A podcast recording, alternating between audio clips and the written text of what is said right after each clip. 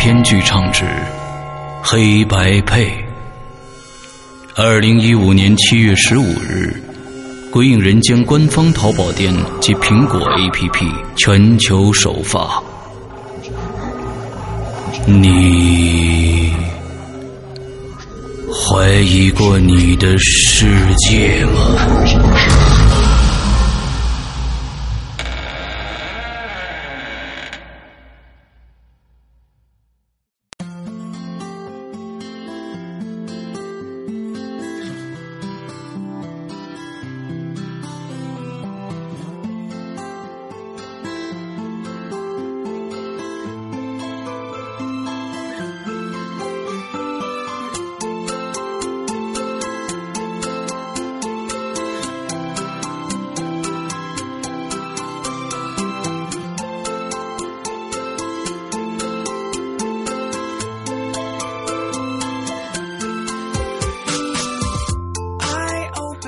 大家好，欢迎收听影留言，我是石阳。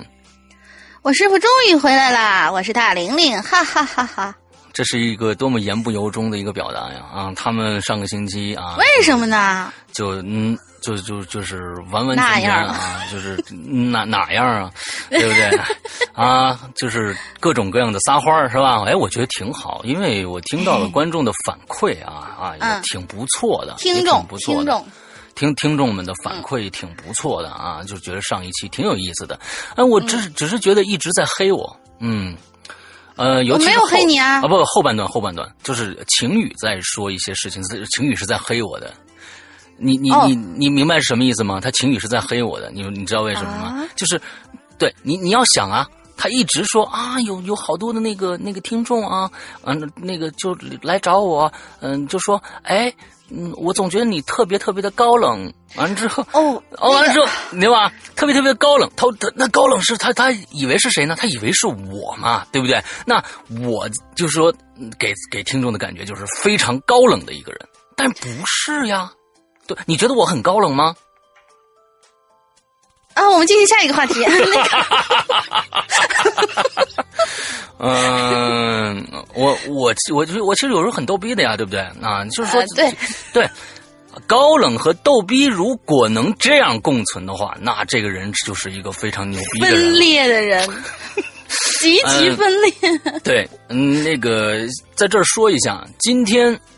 嗯，星期一啊，完了之后呢，我们今天会在会员专区更新一期我的专我的专题节目《失踪》，今天会更新一期节目，嗯，会跟大家聊一件事情，在《失踪》里边，这件事情非常非常的恐怖和有意思，之后跟晴雨、跟龙鳞都有最直接的关系，就是为什么上一次。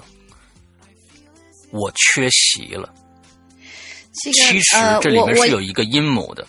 我我一定要吐槽一下这件事情。从昨天，从前天晚上啊，我师傅就在我们的管理员群里边就在那跟我们喊，说是很严肃的说：“我告诉你们，这一次我的失踪吐槽了你们两个人，你们两个给我听着，我要暴露你们两个一个很大的秘密。然后估计做完以后。”会有一大票的人来攻击你们，你们要做好心理准备。然后我们两个就啊，本来这星期一、星期五，你说你这事儿闹的，星期一到星期五已经那么那么忙了，星期六、星期天不让人家好好过。然后我们还想呢，上传之前我们可以听一听，是不是有个心理准备呀？被砸鸡蛋之前，结果嘞，他说这个事情吧，我得呃，因为我比较忙，我得星期天或者星期一上午才会做。然后我心想，完蛋，嗯啊，所以哎呀。简直了，这这这种人，假期都不让人好好过。啊，卖个关子，反正大家现在是会员的，应该是可以听到这一期节目的。嗯，对对对，这一期节目算是恐非常恐怖的一期吧。我对于我来说。对于我来说是非常恐怖的一期节目，因为我在失踪里面经常传传达的是我看过的电影啊，我看过的话剧之后我的一些经历。但但是这次也是我的一个经历啊，也是我的对一些事情的感悟。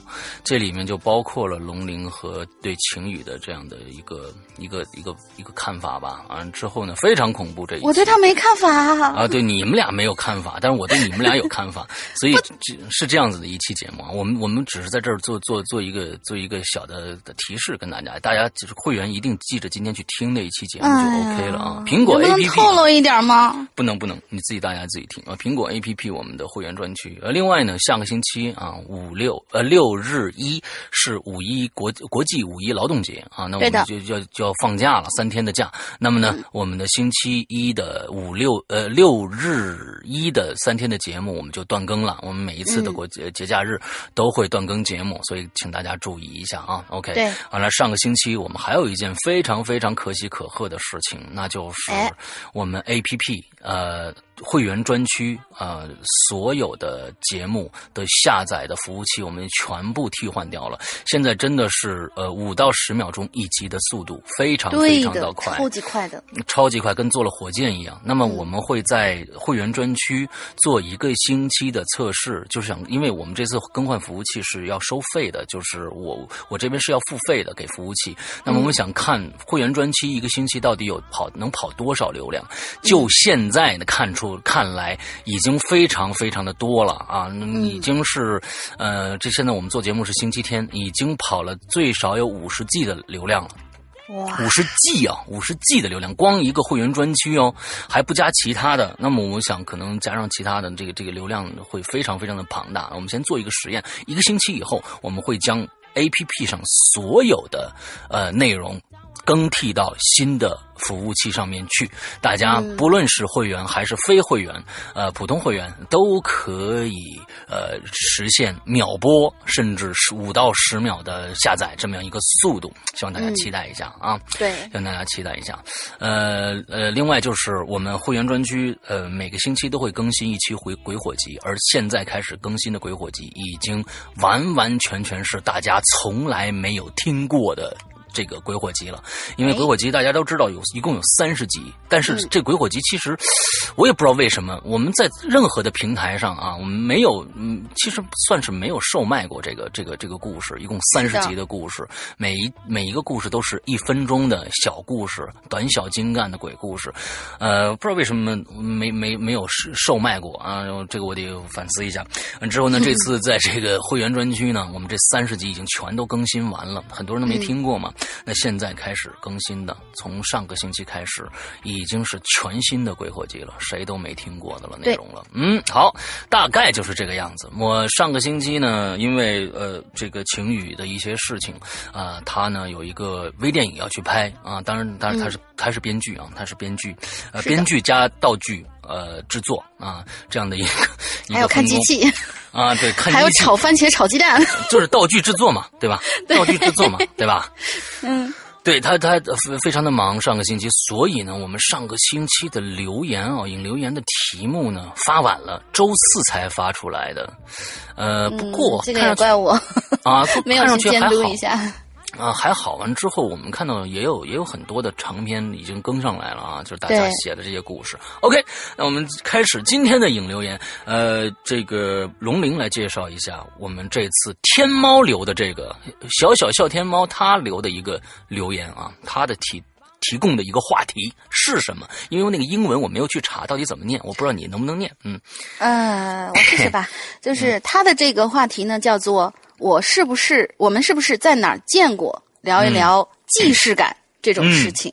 既视感呢？呃，他这个其实写的有一点点误差，因为他打上来的这个字呢是法语，我去查了一下，法语的念法叫做就叫做 “du”，然后对是吧？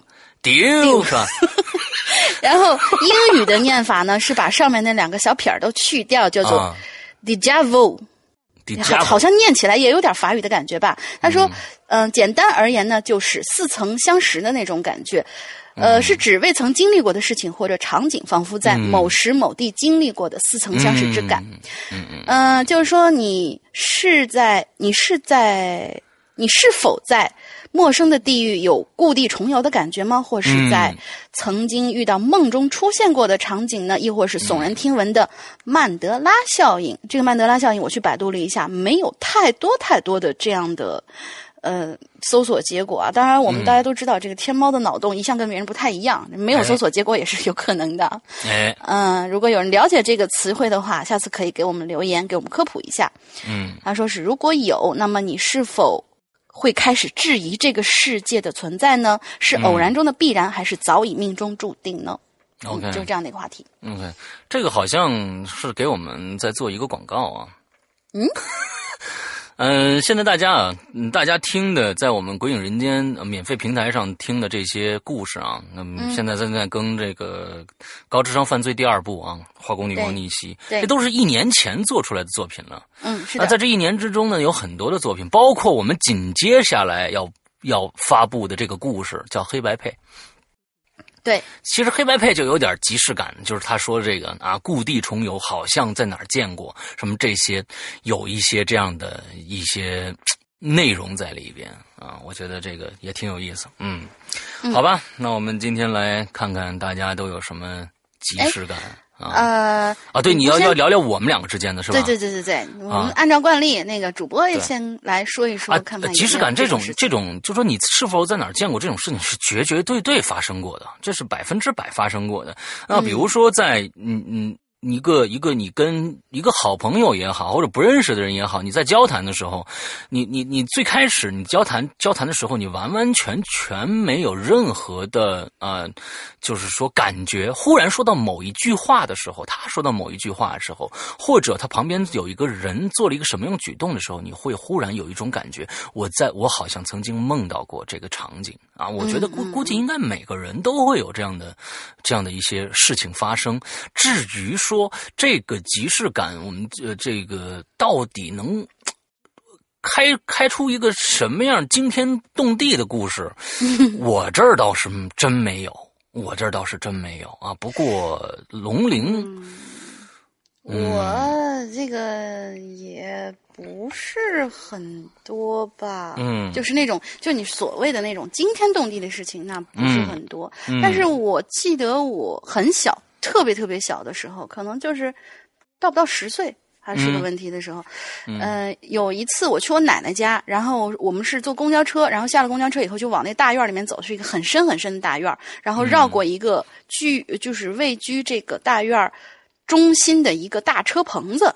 之后绕过去才能 到了这个家属楼，结果我就在楼下面看到一个打打扮的很珠光老珠光宝气的老太太，然后那个老太太下来以后，我从我保证我从来没有见过这个老太太，但是那个老太太，她走过来，然后就是，哎呀，就就拉着我的手，然后就是那种好像我是她孙女儿那种感觉，啊，然后就是还还就是说，她好像有那种满肚子话想跟我说，但是说不出来的那种感觉，但是她的那个表情像是见到了亲人那种感觉。嗯但是他的家人跟我的家人好像是完全没有什么交集。我、嗯这个事情我一直记到现在，我一直在想，这个老太太我是不是在哪儿见过，或者她是在哪儿见过我吗？嗯还是她觉得那样的一个场景让她觉得似曾相识？这个我就不清楚啊。反正就这么一件事情，我觉得能够应提。嗯，OK，好吧，嗯那我们来听听听众们的。来，第一个龙玲来，好，第一个是我们的明末同学，他说。师哥，龙姐好，好久没有来参与话题了。看到这个话题，不禁想起之前的几个经历。时间有限，先写一个吧。当梦中的场景真实出现在现实中的时候，说实话，有些还是有点小恐怖的。我呢是那种睡眠质量相当好的那种，基本上是一夜无梦。一旦做了梦呢，梦中所有的场景呢，就都会记得非常的清楚。嗯那是在我上初一的时候，初中的学校是新建的。记得初一刚开学的时候，学校里的绿化还没有搞好。当时我所在的教学楼是四层的，我们班刚好就在顶楼。记得那天中午和小 A 一起吃完饭后，没有马上回教室，就站在走廊上面晒太阳聊天儿。具体聊了什么已经不记得了，只记得 A 突然就说：“哎，咱上楼顶看看吧，有个小门好像可以上去的。”我当时想也没多想，就跟着 A 一起往楼梯那边走过去了。当我抬头看到那扇通往楼顶的门的时候，我整个人一下就呆住了。那扇门包括那个楼梯，还有墙面和我在小学的时候做的一个梦里面的场景是一模一样的，甚至包括墙面上的一道划痕，嗯门把手上挂着的那把灰色的锁。嗯，可那时候学校还没有开始建，还是一片荒地呢。不知道这算不算是灵魂穿越呢？嗯，他这故事比较短，嗯哎，嗯，这种事情那就我觉得就多了。那比如说这个，我曾经做过一个梦，这个梦呢就跟很多电视剧的剧剧情是一样的。嗯、具体怎么回事我忘了，就是我在梦里的这个经历跟人说的对话，第二天在现实中发生了。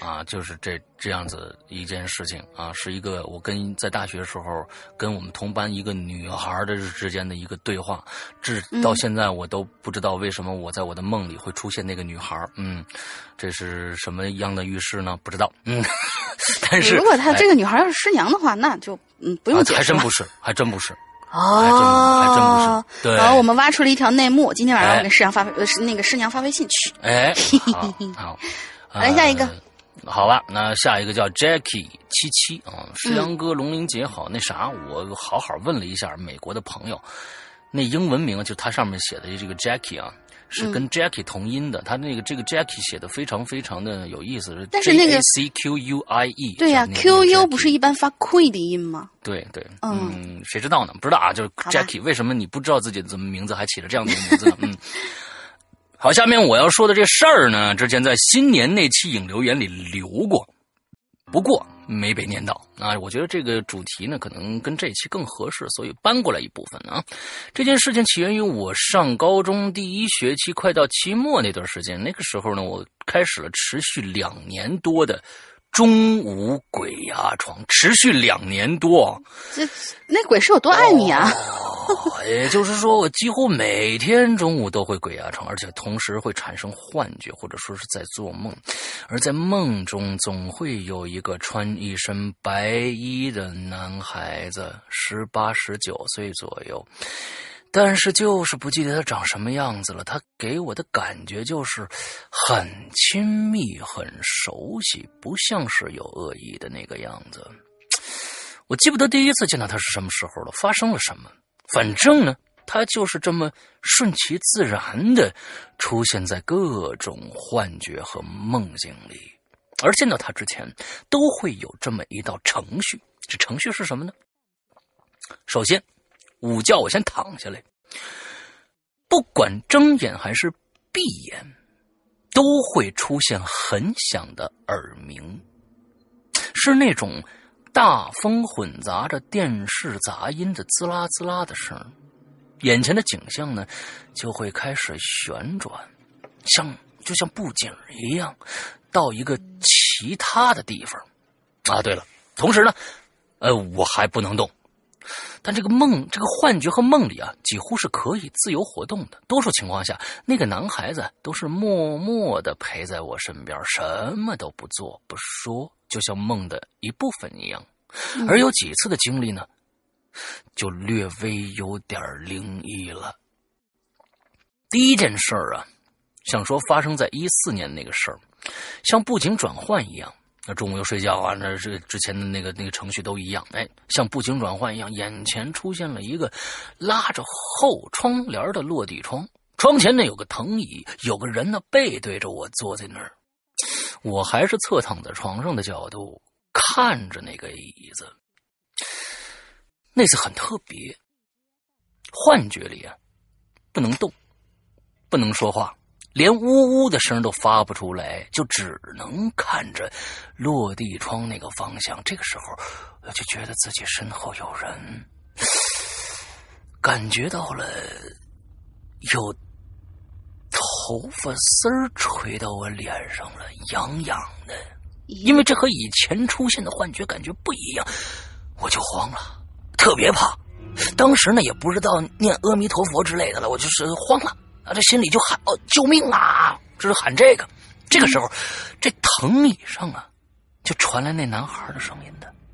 那男孩说什么呢？他说：“哎，你在这儿干嘛呢？你不应该在这儿啊！”这虽然我不知道他长什么样子，但是因为是一直看不到他脸，但熟悉他的声音，听到了我就好像安心了很多。他说完呢，就站起来了，朝我这边扔了一个长条形的东西。因为光线很暗，看不到是啥，感觉像是棍子或者比较长的刀。同时呢，我身后就传来一个女人，没错吧？好吧，好吧。同时呢，我身后就传来一个女人凄厉的惨叫声。后来呢，我就能动了，也就慢慢的醒了。醒来之后呢，仔细回想，发现那个房间的格局像极了外公家主卧的格局。巧的是，在做那个梦之后的不久，我去外公家的时候，这主卧就多了一把大藤椅，大落地窗上还倚着一把驱邪宝剑。哎，这事儿挺有意思。嗯，还有一次，在我午觉进入幻觉之后呢，那个男孩啊就拉着我走进一个荒僻的农村小院里头。那个呢，就是一个土坯房子啊，土坯茅房，特别破旧，房子院子也是特别荒凉的感觉。然后做梦嘛，是不是是吧？幻觉啊什么的啊，我这当时就就就在这个环境里，我就心情特别的复杂。哎，但是这男孩呢？这情绪特别的高涨，就开始给我讲解这是一什么地方呢？但我没听，为什么呢？我的注意力啊，都在房子前站着的一个女人身上了。那女的长得是特别特别丑。瞅到我第一眼看着他的时候，被吓着了，感觉像是脸被烧伤，正在长那个嫩嫩的新肉一样。同时呢，他怀里还有一个小婴儿，这婴儿长得也特别丑。嗯，这详情啊，请参见《本杰明·巴顿》里面那小婴儿啊，嗯，这一电影啊，嗯，这婴儿呢在哇哇的大哭。女人抱着那孩子晃来晃去，嘴里面还要轻轻的哼着歌。我听这歌特别的耳熟，于是呢，我就凑近那个女人仔细听。哎，还真听过。我就跟着那女的就哼起来了，还特激动的拍拍我身边那男孩子说：“哎哎，我我知道这歌啊。”然后呢，我就开始大声的哼，只记得那首歌的调特。别奇怪，更准确的形容的话，像是安魂曲，十分的诡异。然后那个女人像受到惊吓一样瞪着我，那个男孩子呢，有点不开心的把我拉走了，离开了那个女人，走进了房子里头。嗯，走进了房子里头还回头啊，这男孩还回头瞪了一那女人一眼，然后呢，他接着就开始给我讲那个破房子了啊，大概意思说这是个什么。幼儿园这原来。他说他说在这儿他在这儿长大啊之类的话，然后呢，但是我这时候还纠结那首歌的问题呢，我还跟他说我说哎我我是好像真会唱那首歌啊，他听我说了这句话，好像真的生气了，接着他就压低了声音对我说：“行了，你回去吧。”还推了推我，我瞬间就从梦里头醒过来了，而且醒来的时候呢，我是腾的一下坐起来的。说到这儿啊，还有个奇怪的迹象，有好几次啊，梦中这男孩带我出去玩，印象里呢有个小型的游乐场，还有什么科技馆之类的地方啊，就那种，但是那些地方都有些。破旧，有种老县城的即视感，而且好多情况下都是玩着玩着，他就突然说：“行了，时间到了，你回去吧。”然后我猛地一睁眼，手机闹钟就响了。这我我觉得他带你去的去的是不是寂静岭什么之类的地方？特别像那种地方，你知道吧？嗯，而且是寂静岭第二部，因为第一部没有游乐园。哎，对，第二部有游乐园。嗯。最后一次梦到他呢，是高考前的两个月还是三个月来着啊？梦里面呢，他说你也长大了，那我呢也要走了之类的话然后呢，这男孩就消失了。高考前几天也没心情复习了啊，就和一个朋友提了这事儿，朋友就直接问了：“哎，你妈生你之前有没有其他孩子呀？”我说：“有啊，但是为了要遵守计划生育就没要啊，比我大两三岁左右吧。”朋友就说了：“哎，那这事儿就说得通了啊，那那梦里的孩子有可能就是你没出生的哥哥呀，可能想守护。”你到成年嘛，是不是？P.S. 我高考后一个月成年啊，就是应该是在八月份啊，就十八岁了。嗯。哦，对，后面补充了一下，关于这个诡异的幼儿园院子。今年的清明节回家上坟的时候，似乎找到了原型，具体位置我也没办法描述清楚，毕竟我是个路痴。但能说的是，那个院子就在公墓的附近，真的荒芜一片，毛坯房子摇摇欲坠，感觉很久就没人住了。但即便它看起来阴森恐怖还脏，然而在看到它的时候，我竟有一种亲切的感觉，似乎自己曾经在这生活过，或者是说。我的那个哥哥，真的曾经住在这里。以上就是我要讲的故事。嗯，OK。其实，在这儿我听第三个故事有一个疑问。嗯，啊，就是那段对话：你妈妈在生你之前有没有其他的孩子呀？我说有，但是为了遵守计划生育就没要。还比你大两三岁，我总觉得应该这个事儿倒过来吧？对啊，先有你那个哥哥没要你才对呀。这才计划，才是尊重计划生育，对不对？所以这个事儿还真有点意思。难道是平行空间吗？嗯，不知道。嗯。所以我在想，是那个男孩子是真实的，还是你是真实的？我现在突然想起来了，那个呃，那个郭德纲于谦说的一个相声，就是什么呃，当时呢说是你哥哥，然后你不是你哥哥夭折了，然后你是你哥哥，就生了一对双胞胎的，就有点那种感觉，有点拎不清。嗯，哎，有点意思。对，意思。来，咱们下一个。好，下一个，下一个鬼友叫做我是回声。他说：“山哥、龙龙姐姐，你们好，我又来发言了。上次发的很有幸读到了，真是开心。是晴雨姐读的，读的真是很好啊。但是我复制粘贴过来的故事，到最后，呵呵，被你俩污化了，有吗？我们是一个很单纯的节目啊，真是的。嗯，那明明是一个很恐怖的故事呢，哈哈。这次的话题，我来说几件亲身经历的事情，一个个字老老实实码下来的，希望能够被读到。OK。” 第一个故事呢，发生在今年大约大年初十儿的样子。我们初十儿啊，初十没有初三十儿，可以说十儿。嗯，初十儿可没有说十儿的。哎，我们这我们家好像说的时候没有这么。这个你可。但是如果你要说成十儿五，那就不对了。哎，那那当然啊，初十儿没这么说的啊。这个有点像台湾人说非要加儿化音的感觉啊。嗯 嗯，来吧，嗯，又把我给憋回来了，真是的。哎，我们全家刚刚从九华山烧香拜佛结束后，在路上发生的事儿。嗯，我爸开车，到了中午的时候，他突然说就他很困，然后我们就开到一个服务站去休息，然后我爸就在驾驶座上睡着了，我在后面靠着行李呢，也迷迷糊糊的睡着了，然后我就突然听到。有人在我们车外头吵架，一个男生，一个女生，女生的声音特别的尖，男的声音也似曾相识，听起来非常像我爸的声儿。然后感觉背景一下子就变得特别的嘈杂，我就很窝火呀，心想着连个觉都不让好好睡了吗？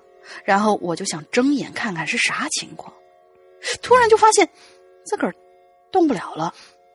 只能保持那个靠在行李上的姿势，眼睛怎么都睁不开。于是耳边的争吵声音越来越响，从原来全是很清晰的吵架，变成了很抽象的那种嗡嗡的声音，响得我脑子都疼了。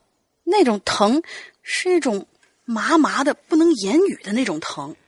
经历过鬼压床的应该都懂我这种感觉，就是那种头脑发热的要爆炸的那种感觉。但是。我可是一个经历鬼压床就像吃饭一样那种宝宝啊，所以我也不是很紧张。我被鬼压床的时候，只要是想着动手指、动手指、动手指，然后我一使劲儿就能把自己崩醒了。崩醒了还行，嗯嗯，就崩回来了嘛，把那鬼给崩走了。后来呢，我一下就醒过来，可是耳边就瞬间安静了，什么事儿都没有了。后来过了一会儿，我爸也醒了，然后我们就继续开车。等开到一个隧道那里的时候，就堵车了，然后里头也很静，我就在车上又迷迷糊糊的想要睡觉，于是我就闭着眼睛休息，感觉全身一点劲儿都没有。再后来，我突然感觉到“咚”的一声，再睁眼一看，我们的车和另外一辆车停在隧道里边，然后一时喇叭在那里滴滴滴的叫啊叫啊，后来才知道。当时我爸正正常驾驶，一个大兄弟想插到我爸前头，但是车速太快，撞到我们家车头，擦了一大块。我爸爸就下车了，去找他们理论。我也没敢下车，就坐在车里看着。他们车上下来一对夫妻，就在那一直吵，隧道里非常非常的吵，然后他们说话的声音很响，那个女人的声音也特别的尖。然后我爸找他们理论，也越说越凶。我试着闭着眼睛感受了一下，这种声音和中午出现在我脑子里头的声音，感觉上是一模一样的。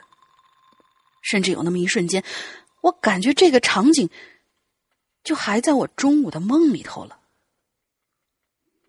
挺神奇的。这大概就是第六感吗？等到后来车子开到交警大队，对方赔了钱解决的，好在人都没事儿。真是不幸中的万幸啊！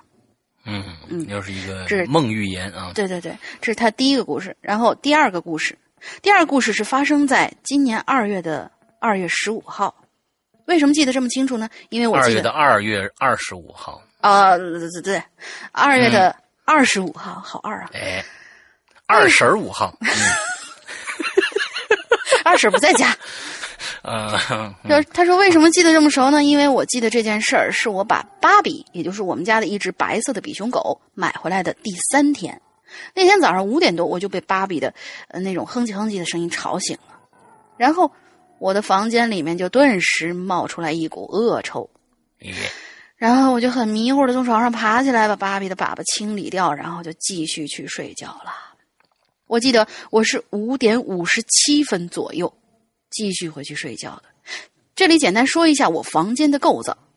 我呢把狗笼子放在床的右边，就是一转头就可以看到的位置。然后我们家有一个挂式的空调，在房间的房呃房间的，在房间的左上角，在房间的左上角。你你那是河南人呢？我的床的哎呀最右最左边。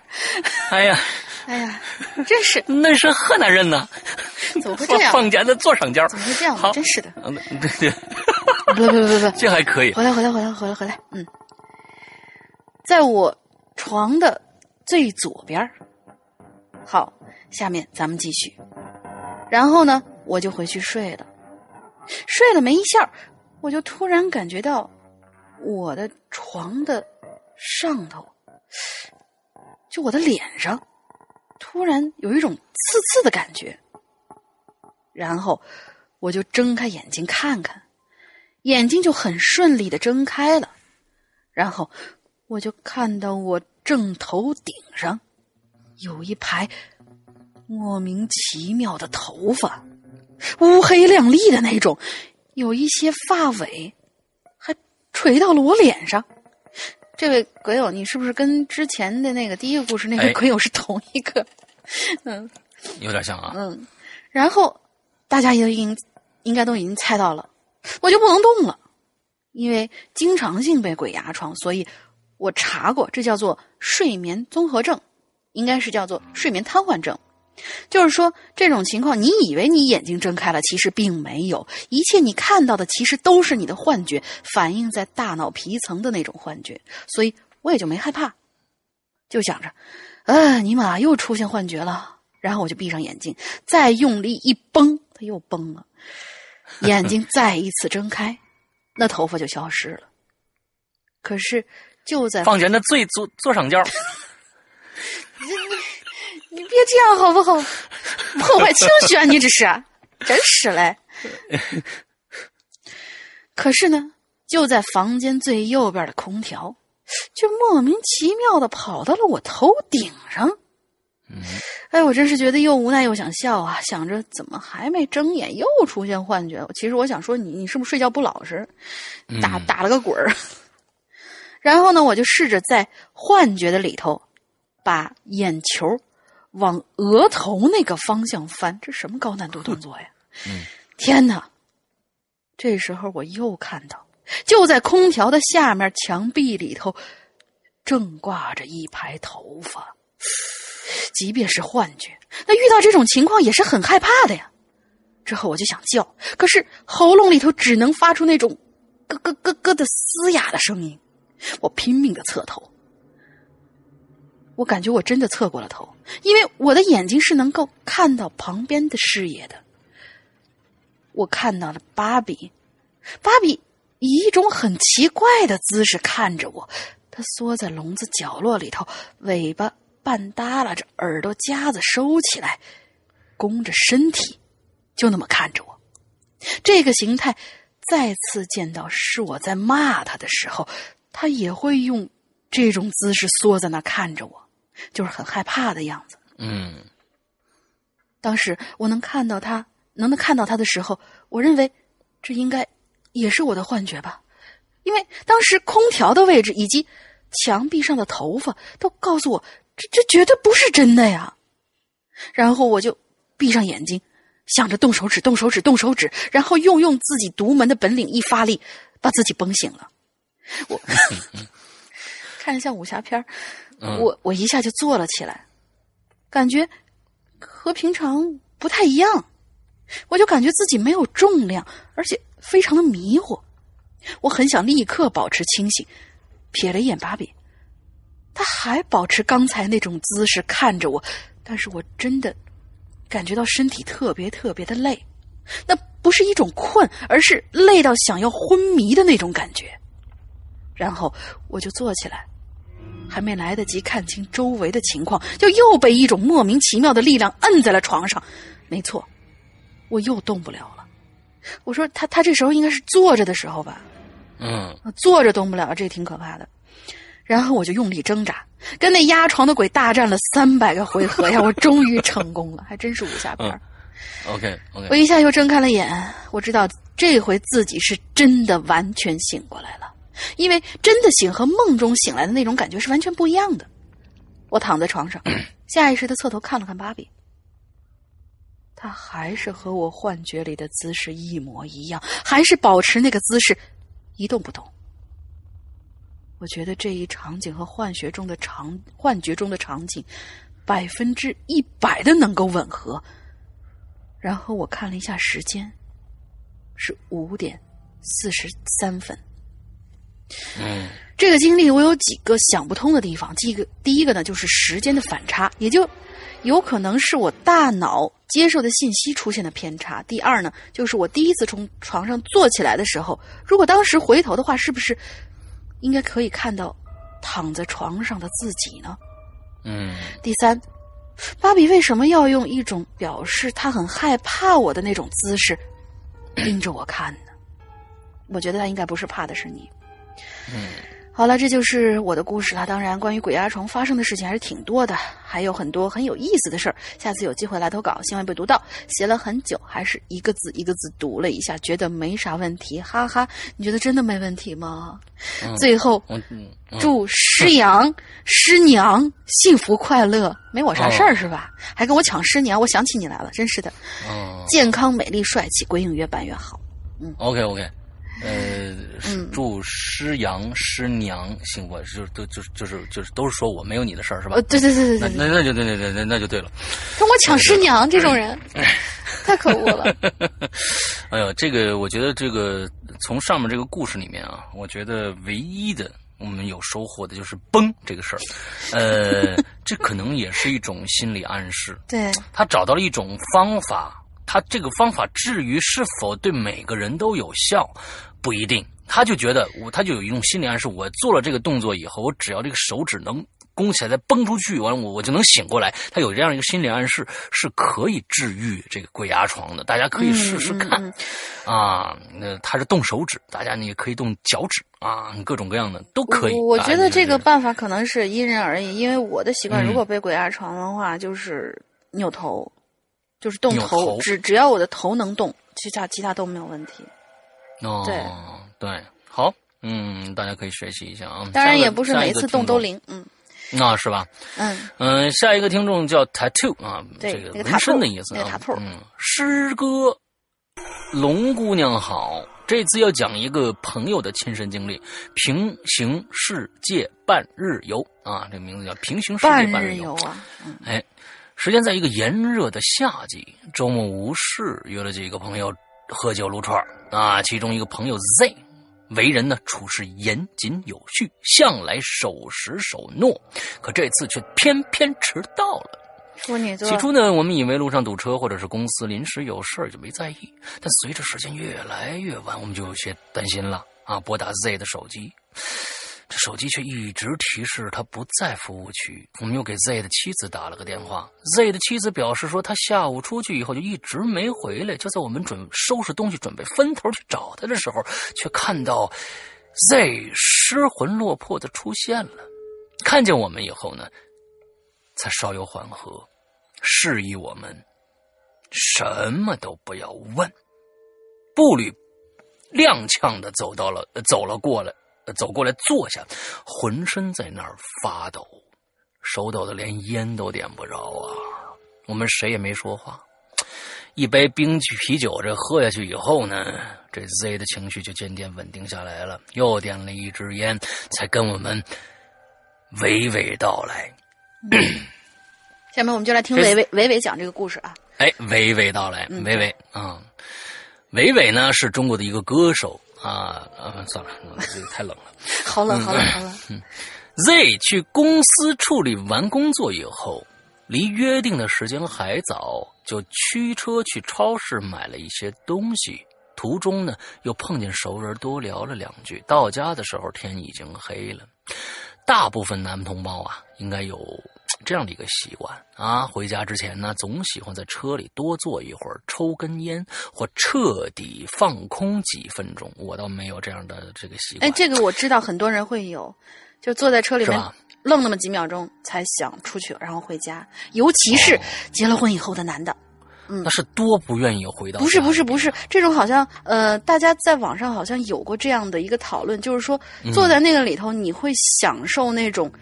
这个空这个空间是属于我，因为男的对车的依赖性特别特别的强，嗯，就是说这个空间是完全属于我的，只有我自己，我很安全，然后我也很平静。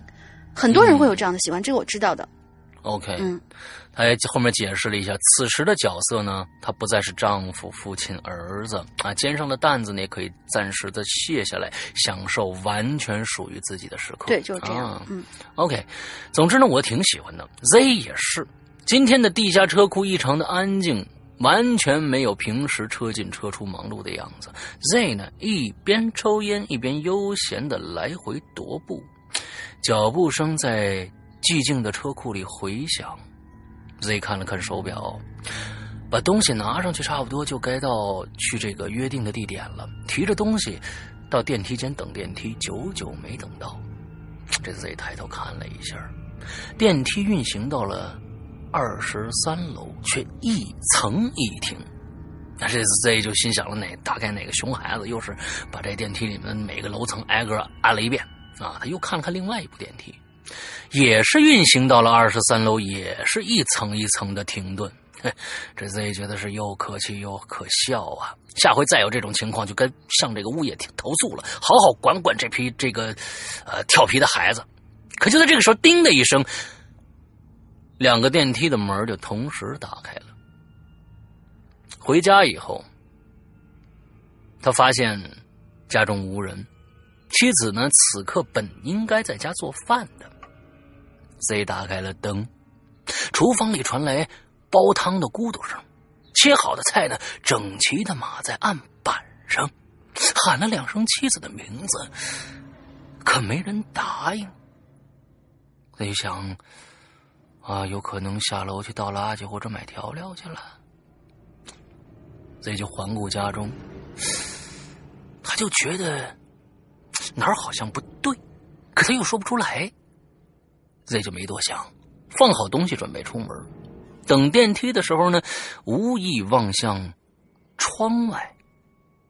对面几栋楼本该是暖融融的万家灯火，现在呢却齐刷刷的黑着灯。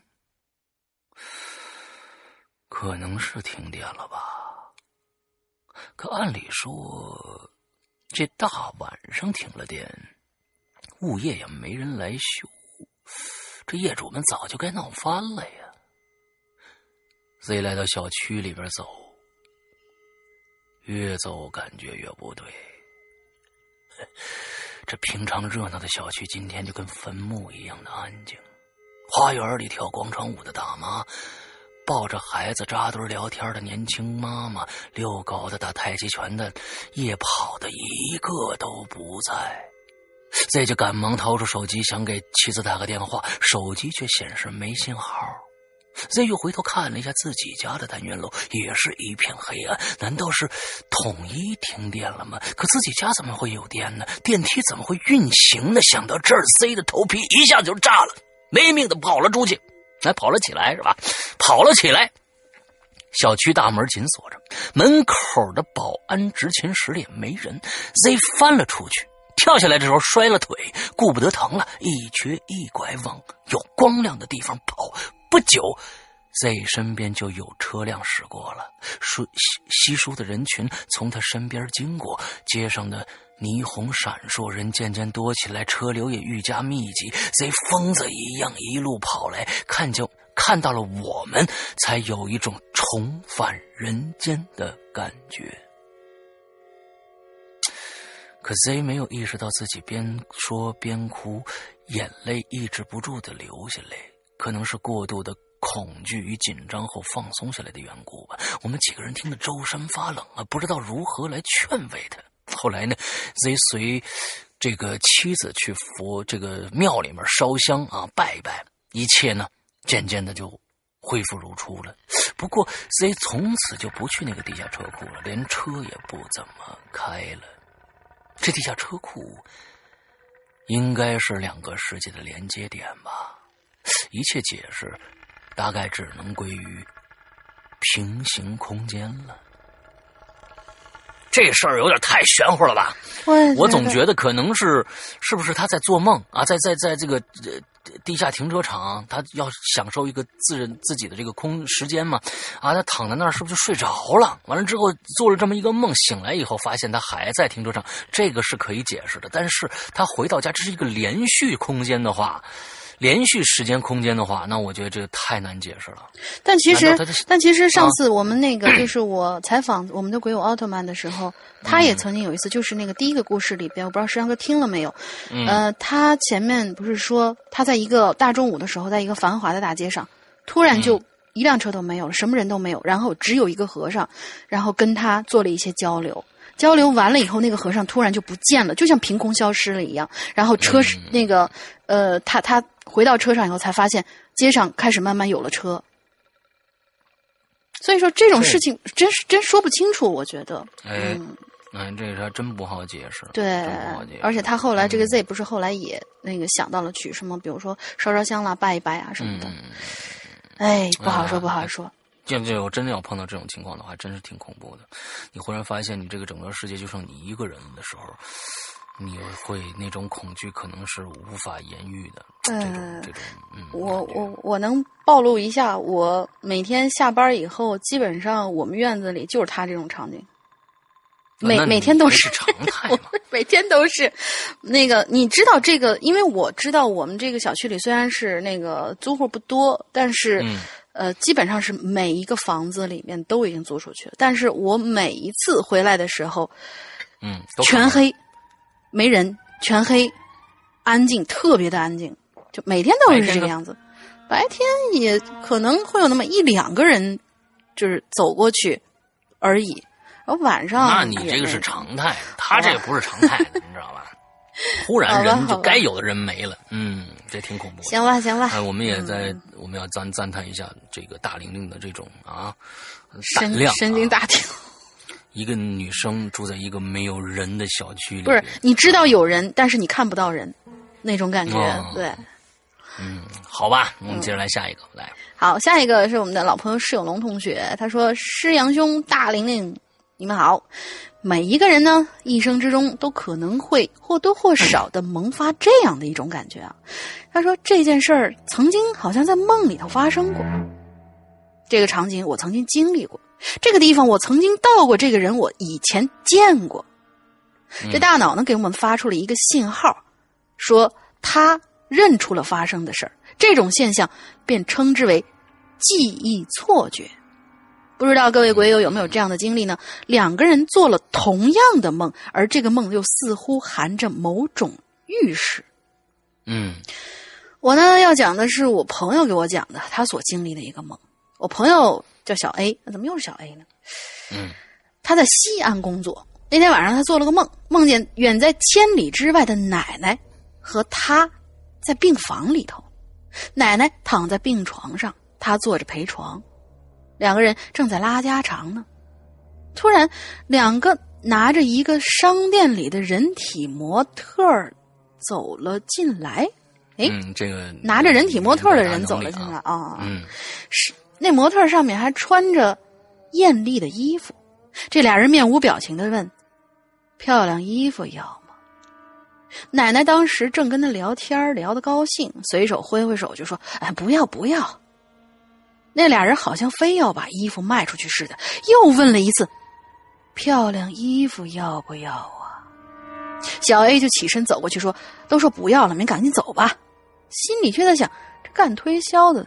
还连笑都不会笑，能卖出去东西的见鬼呢！那俩人好像有点怕小 A，转身就出了病房了。等到第二天，小 A 想起这个梦，就总觉得心里有点不安，于是就给家里打了个电话。不可思议的是，他奶奶昨天晚上真的因为腿摔伤而住进了医院，只是家人还没有来得及通知小 A。谈起这个梦。他奶奶惊奇的连连说：“哎，对对对，我昨天晚上好像也做了跟你一样的梦啊！”而更恐怖的是，他奶奶告诉他，明明住的是普通病房，周围的病友都没什么大病，但是第二天，奶奶就得知隔壁病房的一个病友在凌晨就那么莫名其妙的睡过去，再也没有醒过来。奶奶感慨的说。那些人呐，拿的肯定是寿衣，多亏我们没有拿他那件衣服，而隔壁病房的人肯定拿了他们的衣服啊。小 A 跟我说起这件事儿的时候，似乎还心有余悸，而我似乎也有种不寒而栗的感觉。这么多的巧合，这么多的预示，你能把它解释为一个偶然吗？是否每个人生命终结的时候，都会有那么两个人来？向你推销他们的衣服呢？嗯，OK，这故事很短，但是挺有点意思的。这个、这个、这个，那个世界的人也是啊，就看着商机也不放过啊。嗯，那是。推销衣服。嗯，那个，就是这这是属于那个什么？呃，范老爷跟谢老爷的第二职业吧，卖衣服。嗯，以前他们光带人就行了。嗯，对对对对对对。好，我们接下来莫上。莫名是吗？未未明，未来的未明，未明未陌上未明啊！这个不知道是一个什么意思啊？嗯，这个石阳哥，龙玲姐好，我又来了。上个星期呢，因为要出去采访，所以没有来得及写，就潜了下水。这个星期呢，一看到主题，我就立刻浮上水面了。好了，下面就让我们进入正题。说到即视感这种东西啊，它好像经常发生在我身上。来到一个陌生的地方，或者在和别人说着什么话、做着什么事儿，就会突然觉得，哎，这些场景好像之前发生过呀。嗯，在这些事情中，有些是和我的梦境相吻合的，而有些事情我却无法找到它使我感到似曾相识的缘由。不过，这次我要说的是一件让我记忆深刻的事儿。它与我的梦境重叠，让我感觉到非常的不可思议。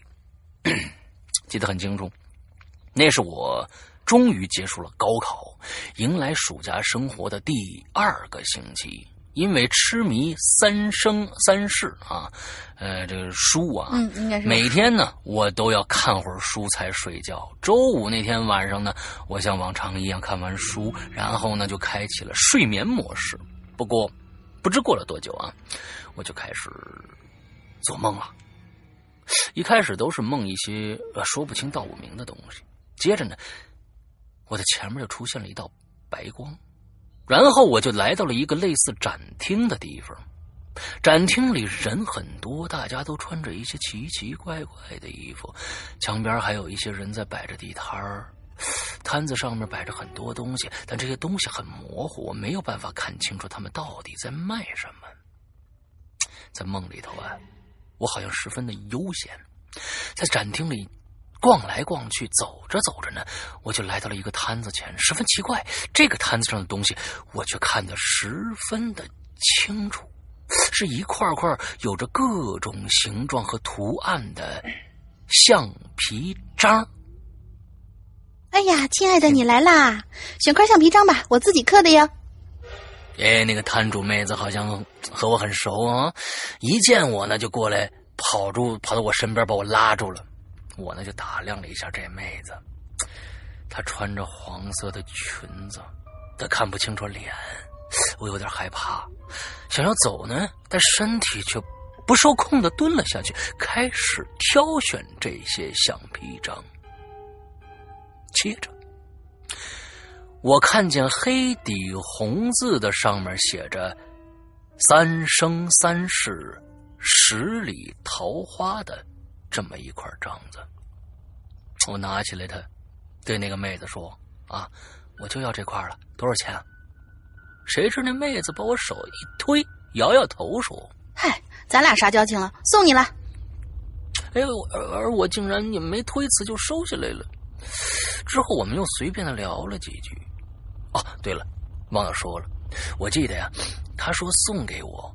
我收下之后呢，就从这个梦境中醒过来了，迷迷糊糊的把手从床上抬起来，就看见自己手里握着这块橡皮章，可我却并没有感到惊讶，而是把它放在了床头床头呃枕头下边，又躺下睡过去了。可还是那个梦接着做，在那个梦里头，我们。攀谈了几句，接着这妹子呢就叫我陪她一起看摊子。我刚准备说话呢，这个时候我就被我妈给叫醒了。我坐起来，想从枕头下面拿出那块东西来仔细看看，可是怎么也找不着了。我就问我妈，她说她也没拿，还说我是睡迷糊了。可我也只。也只是疑惑了一下，就把这件事儿放到一边去了。毕竟之前也发生过这种事儿，也就没在意。嘿，日子一天天的照常过，时针转了一圈又一圈。我说做的这个梦，被我搁在了记忆中一个不起眼的小角落里，任其。布满灰尘，直到那一天，他才又被我从乳山的记忆堆积物中拉了出来，重新审视。嗯，漫长却让人不舍的这个暑假生活结束了，我来到了南方歪大。那歪大开始了我的大学生活，因为喜欢动漫，一进大学的门呢，我就火速的加入了动漫社啊，也因为跳舞跳得好，成为了那里的骨干，并且和一个萌妹子成为了十分要好的朋友。大学时光飞逝，一转眼我们就来到了大一的下学期，临近六一了。社团里的大龄儿童们就在酒店管理学院的大礼堂里举办了一场夏日祭，来缅怀一下我们逝去的童年啊！因为距我们这个社呢，距我们这个漫画社啊，表演还有一段时间，我就在，在这个拥挤的大礼堂里瞎转。一会儿呢，看看其他人的表演，一会儿呢看看场地周围那些摊主们摆卖的东西，然后呢就转到了我那个好友妹子的摊前儿。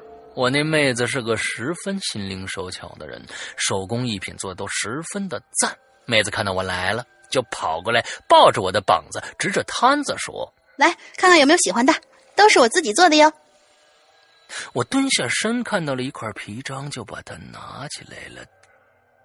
突然，一阵相识感从心中涌起。我仔细的看着这块橡皮章，它上面刻着“三生三世十里桃花”，黑底儿，红字儿。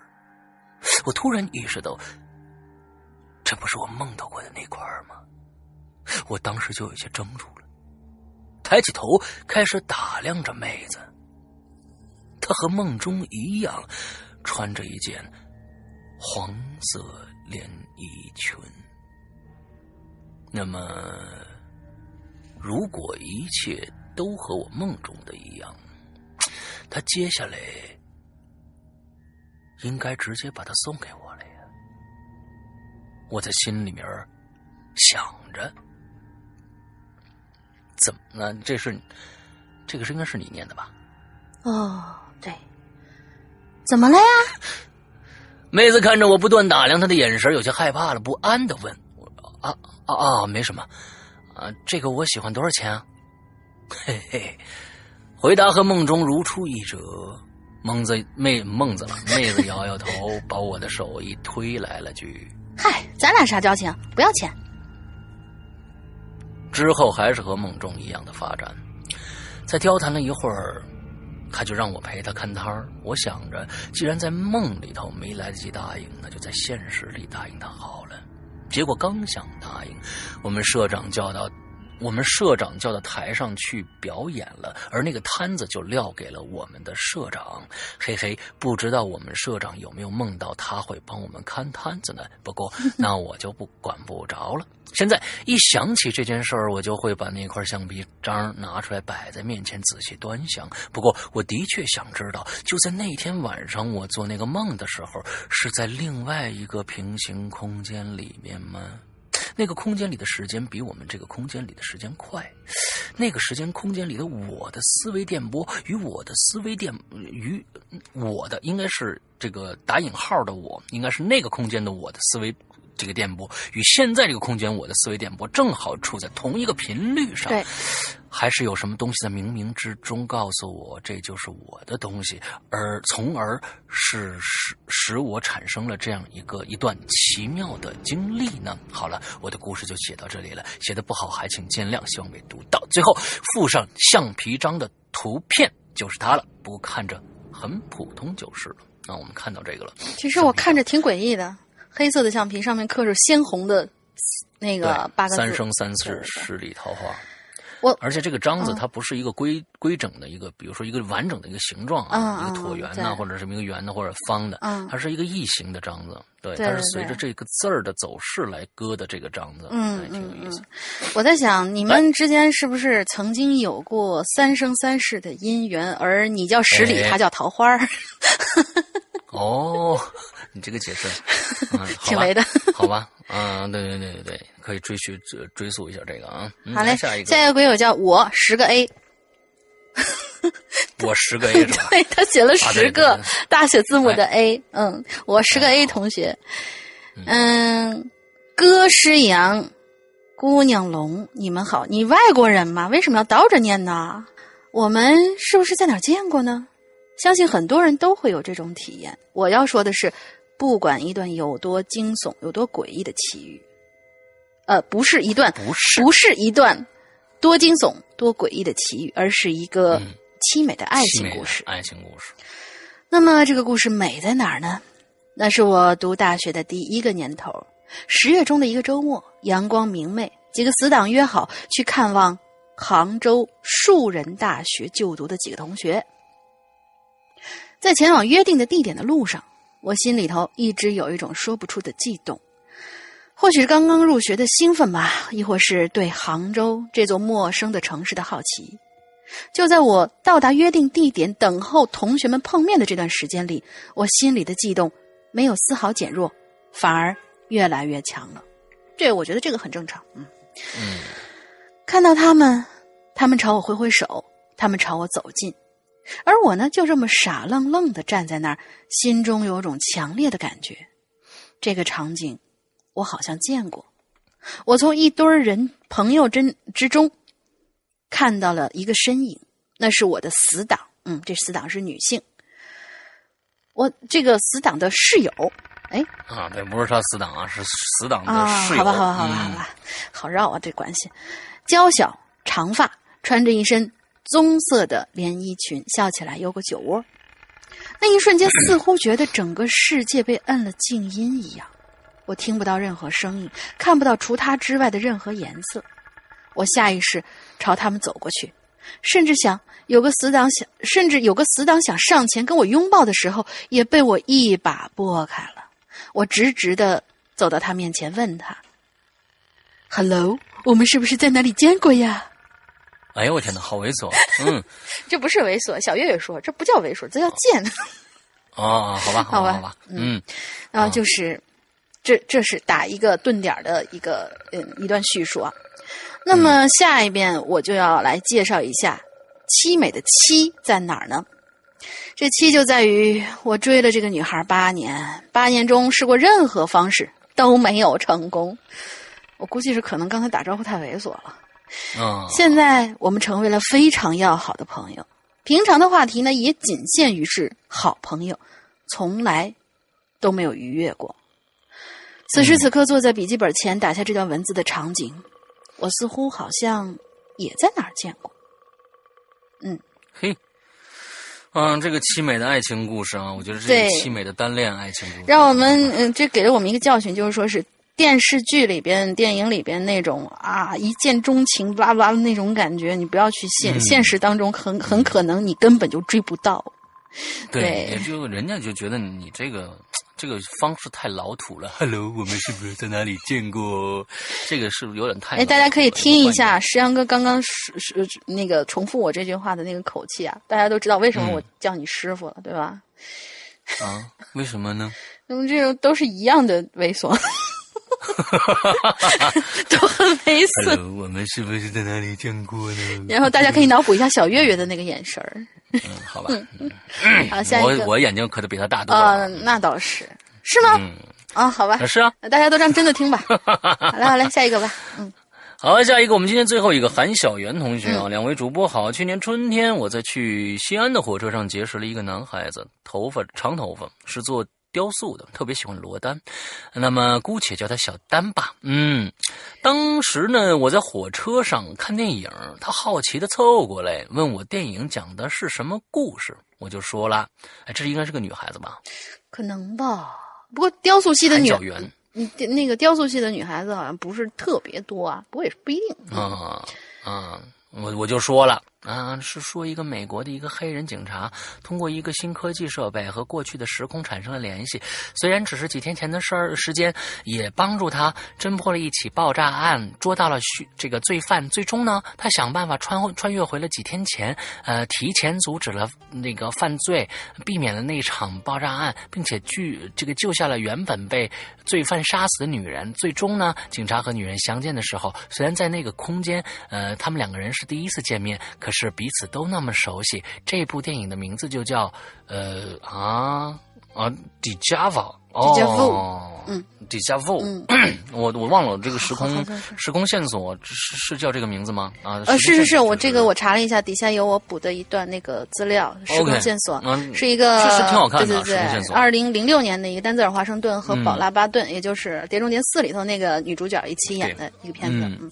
可以去看一下，这就可以解释为。可可以解释为似似曾相识或者记忆幻觉了。嗯，当时那小丹就跟我说，他说：“哎，我平时都在工作室里忙活，没时间看电影，还真没接触过这种事情啊。我一直以为啊，人的大脑皮层是个很复杂的东西，指不定哪根神经搭错了，人就会想象出奇怪的事情来。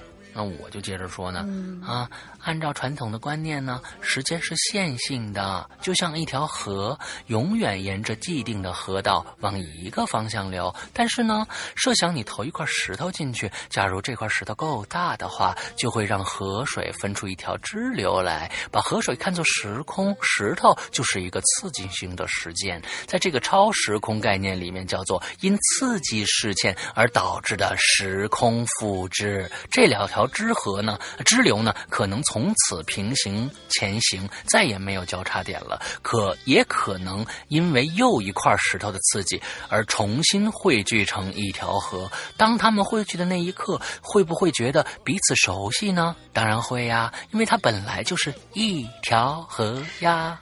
嗯，你能不能不要用这么 嗯那个啥的口气来？哼，完了之后呢，小丹呢，这个时候又打断我了。哦，是吗？人和河水可不一样哦，河流可以分成两个。你说时空又复出来一个，我也信。可是人怎么分呢？呃，这什么意思？我没听懂这句话。人和河水可不一样，河流可以分成两个。你说时空又复制出来一个我，呃，你说嗯，这个河水，又复制出来又复制出来一个河河水，这我信。可是这人怎么分呢？啊，接着我又说了。人也能分呀，两个个体同时存在在不同的时空里呀。他又问我了，啊，那什么是刺激性事件呢？严重到多大程度才算呢？还有我又说了啊，我天，真累，太累了。嗯，刺激性不是说事情本身多严重。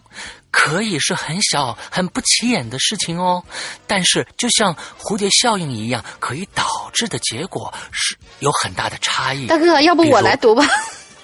你说我来读？不不不不，没没，我我现在我现在我现在有点有点读上瘾了。比如有一部电影哦，一个人去赶地铁，下楼梯的时候有一个小孩挡了他一下，他就没赶上地铁。但是在另一个没有这个小孩的空间里呢，他就赶上了地铁。这个小孩就是转折点，复制了一个时空，也复制了一个女人经历了不同的人生啊。这叫 sliding door 啊，就是滑动的门啊。这个我经常说这个电影。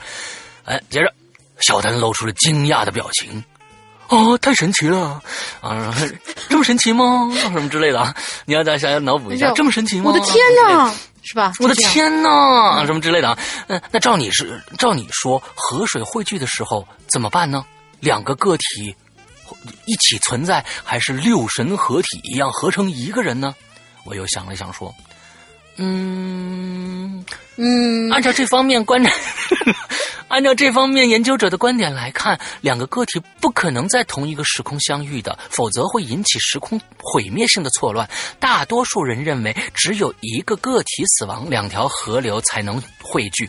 比如我看到的这个黑人警察的故事，穿越回前一个时空的警察在水中被炸死了，那一个时空的他自己，那一个时空的他自己才出现。刚刚那个搭地铁的女人分别成了 A A 和 B，这两个个体从未见过面。直到 A 因为车祸死了，B 才遇见了 A 之前的男朋友，相当于 B 的轨迹重新接到了 A 的轨迹上，这应该就算是两条河重新汇聚到一起了吧？小丹笑了笑说：“哎呀，这么神奇啊！确实不能见面啊！假如哪一天见到人，如同看见镜子里的自己，还不吓死呀？”我又接着说了：“嗯，好烦呐，这次。”嗯，还真有一个电影讲的就是因为星象异常，不同空间的人见了面，不仅是两个时空的个体，n 多个时空的个体都聚到一起了。我的妈呀，太神奇了！那岂不是画面上出现了很多相同的人吗？那那然后呢？然后呢？他们相互嗯吓死了吗？这是那个男的问的啊，那个罗丹问的啊。嗯，我又接着说了。嗯。这个时候呢，人性本质的丑恶呢面，丑恶面呢就露出来了。每个个体呢都很清楚，一个时空只能存在一个。结果呢，他们就开始互相厮杀了，最终只能留一个。好几个一模一样的人在厮杀，可谁也不知道属于电影里的时空的是哪一个啊？就是说最开始的那个时空的人，到底到最后已经完全分不出来了。嗯，小丹这个时候露出了奇怪的表情，问我。你刚才说，这是因为星象异常而导致的吗？那么什么是星象呢？啊，又就提提出一个问题。完全这个小又又又说了，呃，具体我还真忘了。今 天我你说这个对话特别好玩。嗯嗯，完那个那个小丹又问了，是不是彗星呢？我愣了一下，说，还真是。那部电影的名字就有“彗星”两个字，因为那电影叫《彗星来的那一夜》啊。嗯，你对星象还有研究啊？那小男人说：“啊，不是不是，我不懂星象的。哦，那你看过那部电影吗？呃，也不是啦，我很少看电影的。我正要继续追问他是怎么知道的，小丹又问我了：嗯，你刚才说的那个黑人警察的电影，女主人公也是黑人吧？”是不是有被人烧死的情节呀？还有那个程迪姐的女人的电影，女人是不是个很个子很高很瘦？一部分情节长头发，一部分情节短头发呢？这下轮到我目瞪口呆了。嗯，电影你是不是都看过呢？嗯，难道我刚才和你说过吗？小南又说了：“都没有啊，不知道为什么。你给我一讲这个故事，我满满脑子就自动就跳出画面来了。这个时候，我顿时浑身发毛。很快，火车到站了，我急匆匆的和他道了别，出了火车站。由于车上聊天时候互相留了微信，春节的时候我给他发过一次消息，可是他一直没有回复我，可能是因为刚。”雕塑太忙了吧？后来我也再也没有和他联系了。这个故事就是那个小丹，其实看过这些电影，他就想用这是撩妹的手段是吧？哎，可你和你就是有个话题好聊，最后让你还哇，你怎么那么那么厉害什么之类的？我的天哪，什么之类的？呃，让你有这样的，让你就有这样的反应啊！所以呢，他才会这样去说的。好吧。嗯，最近呢，嗯，小月月确实红遍了大江南北啊。之后呢，让让我们也有一些错觉啊！我的天哪，什么之类的。嗯，对。嗯，我觉得最后这个故事大家听的一定非常非常的累。对。请大家请，请大家轻喷轻喷啊，轻喷。嗯，好吧。嗯，那个龙鳞还想说点什么？没有了，我只想告诉各位的汉子们，想要去成功的撩妹儿，不一定非要非常帅，你很博学也是可以的。比如说看很多很多奇奇怪怪的电影。哎，对对对，这个这个也是啊，但是关键就是说，嗯，把这些电影这个混到这个撩妹的这个手段里面去，其实也挺难的啊。说实在的，对的，好吧，我们今天的节目差不多就结束了啊。完了之后呢，还跟大家说一下我们惯用的一些这个推销手法，嗯，比如说想加我们。这个微信呢，不是想加我们那个会员的朋友啊，嗯，现在有两种，一种呢你在 A P P 里面直接付款就行了，但是这种呢有的时候会发生 bug，比如你付了款，它也没绑定成会员，这会出现这样的问题。给大家介绍一种方式，就是用户用这个微信来加会员，请记大家记住一个号叫微呃不是鬼影会员全拼啊，鬼影会员全拼，搜这个微信号鬼影会员全拼之后，你就可以。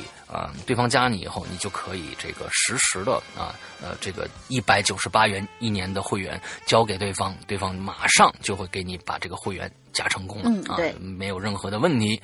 嗯，之后还能玩这个玩骰子的游戏啊，这都是特别的。上次估计大家听 都知道。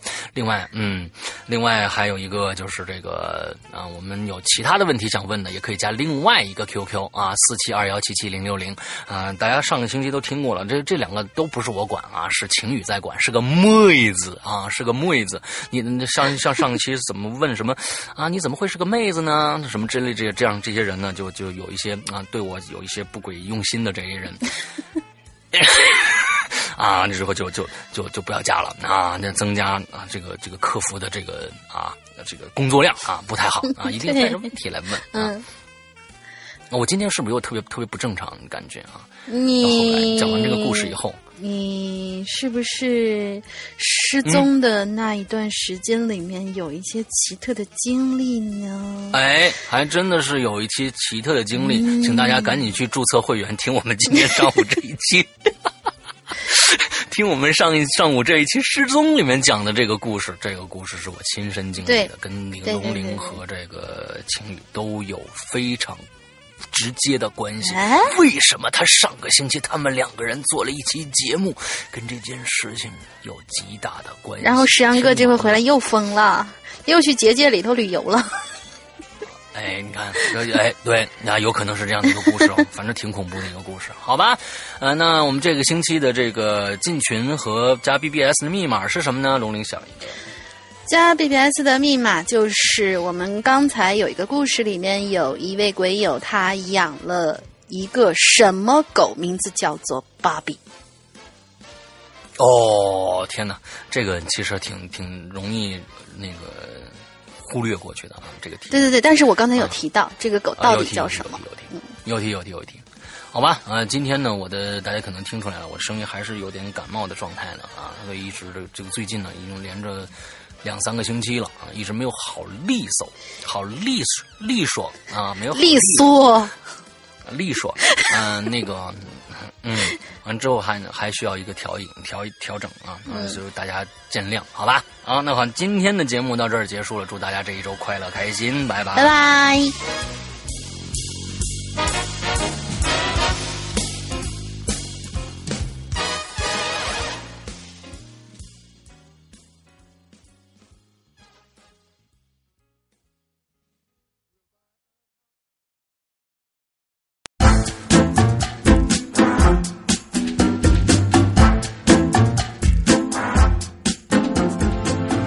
亲们，周一快乐！我是青雨，欢迎收听每周一歌。呃，今天呢，在开始我要谢谢一位同学，那就是性感水母。而这周呢，歌曲的筛选让我很头疼，因为没有符合的歌曲。呃，要么就是人声太小，要么就是伴奏太吵，或者说呢，杂音太多。嗯，我想以后大家投稿的时候一定要注意一下。假如说你要是呃用一些录音软件啊，或者说那种唱歌软件来录的话，嗯，一定要调整好，因为比如说呃什么全民 K 歌啊之类的，它导出来的效果不是很好，杂音太大，然后到后期在压缩成文件的时候。呃，会效果更差吧？啊，如果说你要是想投稿的话，可以在新浪微博搜索“柳青雨”，直接私信我就可以了。今天这首歌呢，呃，来自性感水母的一首《虎口脱险》。好了，一起听歌吧。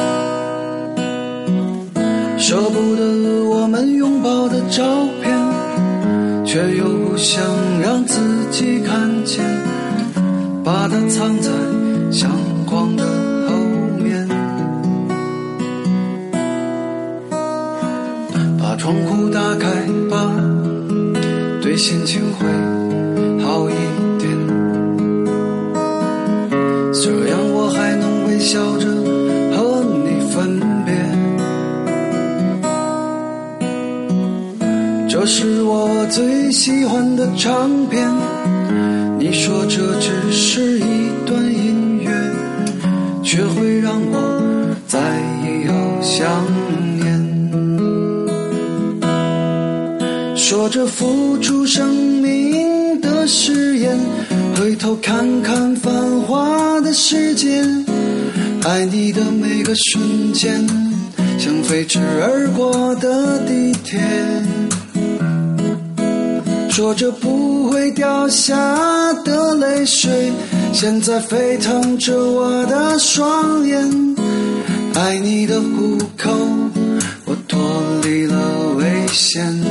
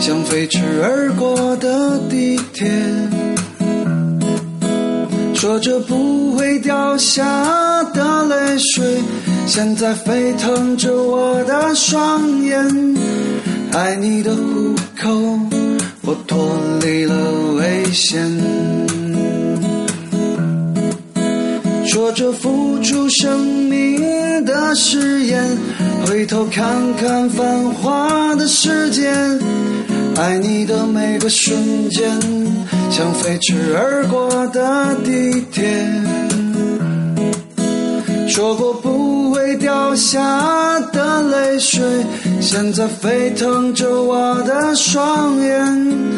爱你的虎